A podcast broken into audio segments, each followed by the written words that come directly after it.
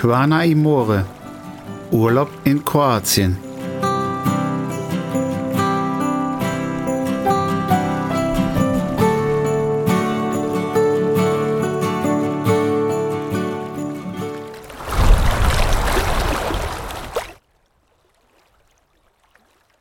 Hallo und herzlich willkommen zur neuen Folge hier bei Quana Imore Urlaub in Kroatien, der Podcast. Und ich bin's wieder, euer Markus. Heute nehmen wir euch wieder mit nach Kroatien und möchten bei euch das Fernweh wecken. Lehnt euch zurück und genießt die neue Folge. Wir nehmen euch mit nach Trissat. Also los geht's.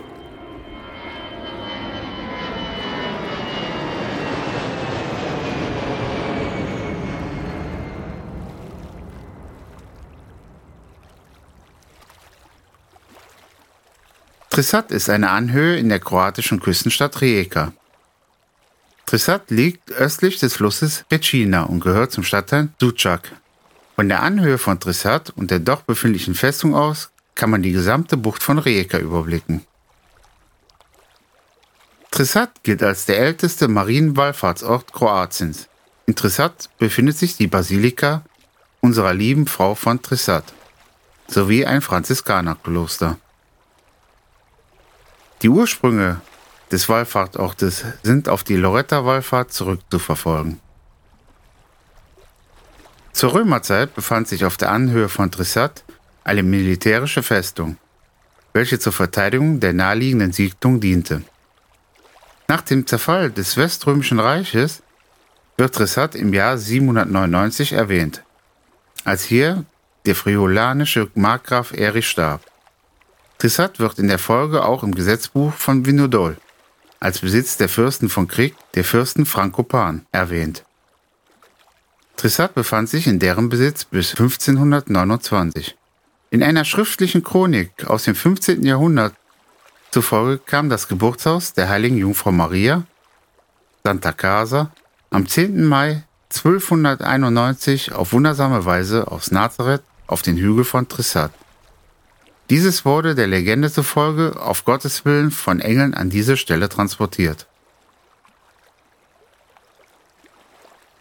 Auf Trissat verweilt es drei Jahre lang, woraufhin es auf ebenso wundersame Weise, derselben Überlieferung zufolge, am 10. Dezember 1294 nach Noretto auf die gegenüberliegende Seite der Adriatischen Meeres überführt worden sein soll, wo es sich auch heute noch befinden soll.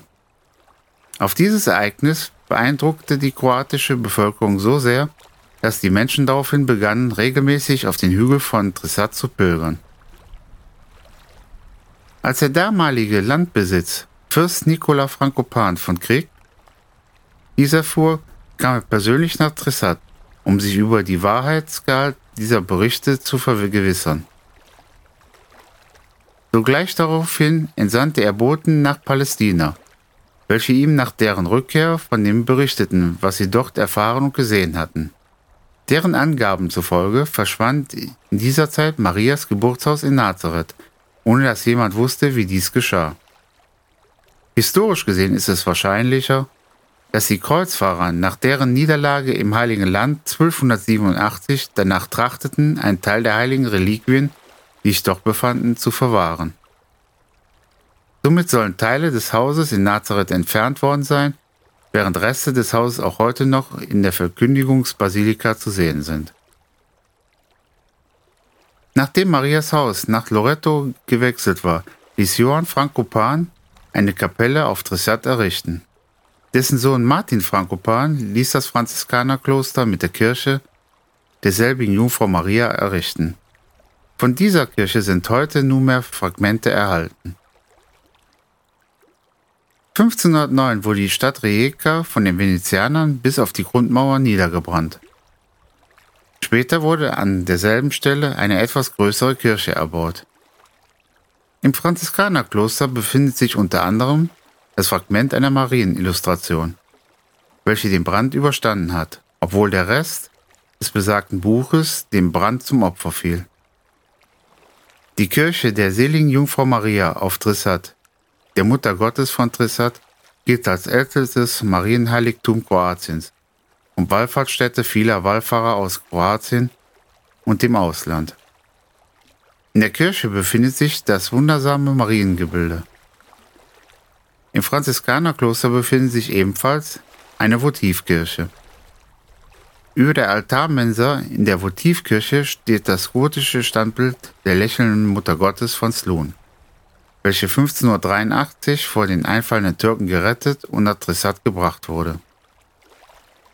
Das Kloster beherbergt zudem eine Schatzkammer und die Kunstgalerie der Wallfahrtskirche der Madonna von Trissat mit herausragenden Werken. Vor der Wallfahrtskirche befindet sich eine Statue von Papst Johannes Paul II. mit dem Titel Der Pilger von Trissat. Diese zeigt den Papst kniend und betend vor der Mutter Gottes von Trissat. Ein Ausspruch von seinem Besuch. Betet für mich, solange ich am Leben bin, aber auch nach meinem Tode, bildet auf Kroatisch, Englisch, Italienisch und Deutsch die Inschrift.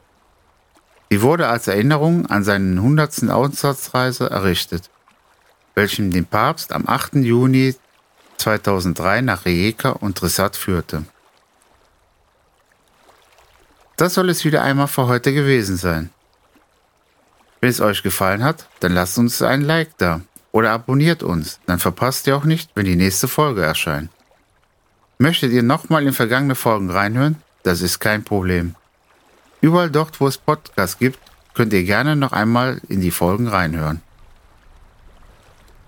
Auf unseren Social Media Seiten findet ihr weitere Infos zur aktuellen Folge sowie in den Shownotes zu dieser Folge. Bis zum nächsten Mal hier bei Quane Emore bedanke ich mich fürs Zuhören und verbleibe euer Markus Wiedemossi.